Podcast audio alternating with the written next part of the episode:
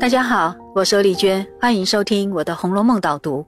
今天我们读到了《红楼梦》的第三十三回，这一回全部都是写有关宝玉挨打的故事，包括他的前因后果以及各种状况。其实回目上已经清楚表明了导致宝玉挨打的关键，那就是贾环的告密。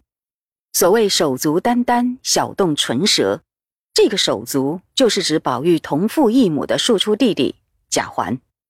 他心怀不轨，虎视眈眈的伺机掠夺，于是趁机小动唇舌，只动了一点口舌，私下告密陷害宝玉，就导致了父亲贾政大怒，结果也造成了不孝种种大成吃踏的惨烈后果。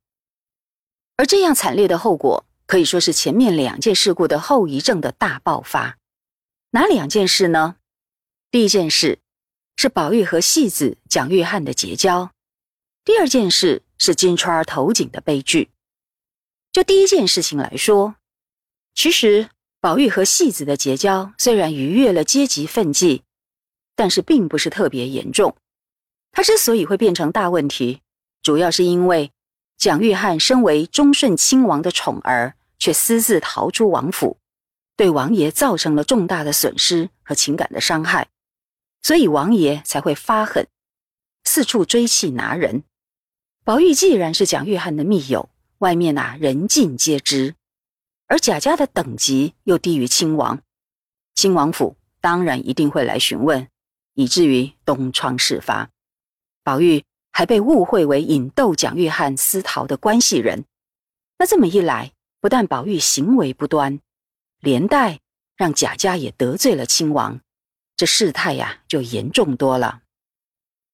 更不幸的是，贾政在送走使者、转身回来的路上，竟然碰到了贾环，而贾环呢，又使黑心陷害宝玉了。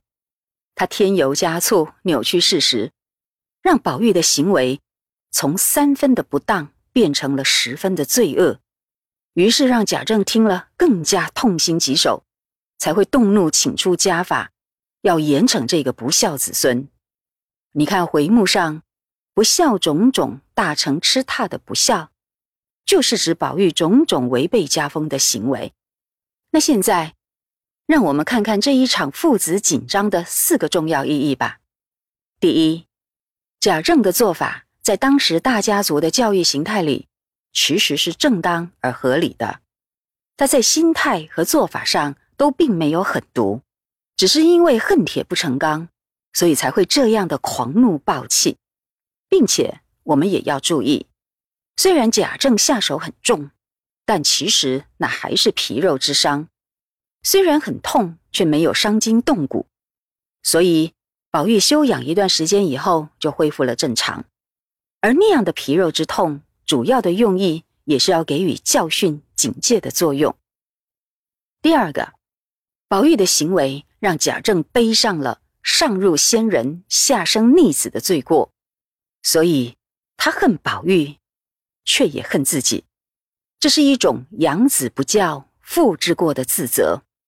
所以，与其说贾政是愤怒，不如说是悲痛，他才会这样直挺挺的坐在椅子上，满面泪痕。第三，贾政听了贾环的告密，之所以会气疯了的缘故。就是因为贾环所说的伪事实，严重抵触了贾家的家风，让贾政又惊又疑。你看，所谓的好端端的谁去跳井，我家从无这样事情。自祖宗以来，皆是宽柔以待下人。倘若外人知道这些事，祖宗颜面何在？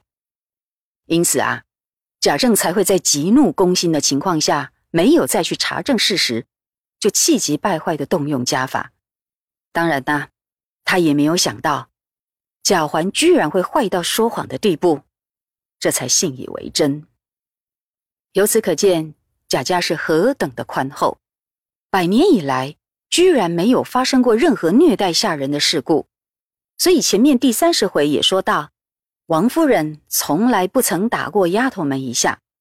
你对照西门庆这种暴发户，就可以凸显曹雪芹所写的贾府，确实是要表彰贵族文化里优良的那个部分。而且，我们从贾政所谓的“若外人知道祖宗颜面何在”的这个说法，可见呐，贵族虽然享受很多特权，却也要受到社会的监督，并不是可以为所欲为的。至于最后的第四个重点，那就是这一场父对子的管训惩罚惊动了贾母。贾母动用母权，以孝道来压迫贾政，而解救了宝玉的灾难。由此可见，传统中国社会非常注重孝道，连带的也让母权高涨，尤其是寡母，更成为家庭里的最大权威。也因为如此，宝玉挨打的这场事件，它最大的影响，就是贾母以母权压制了贾政的父权。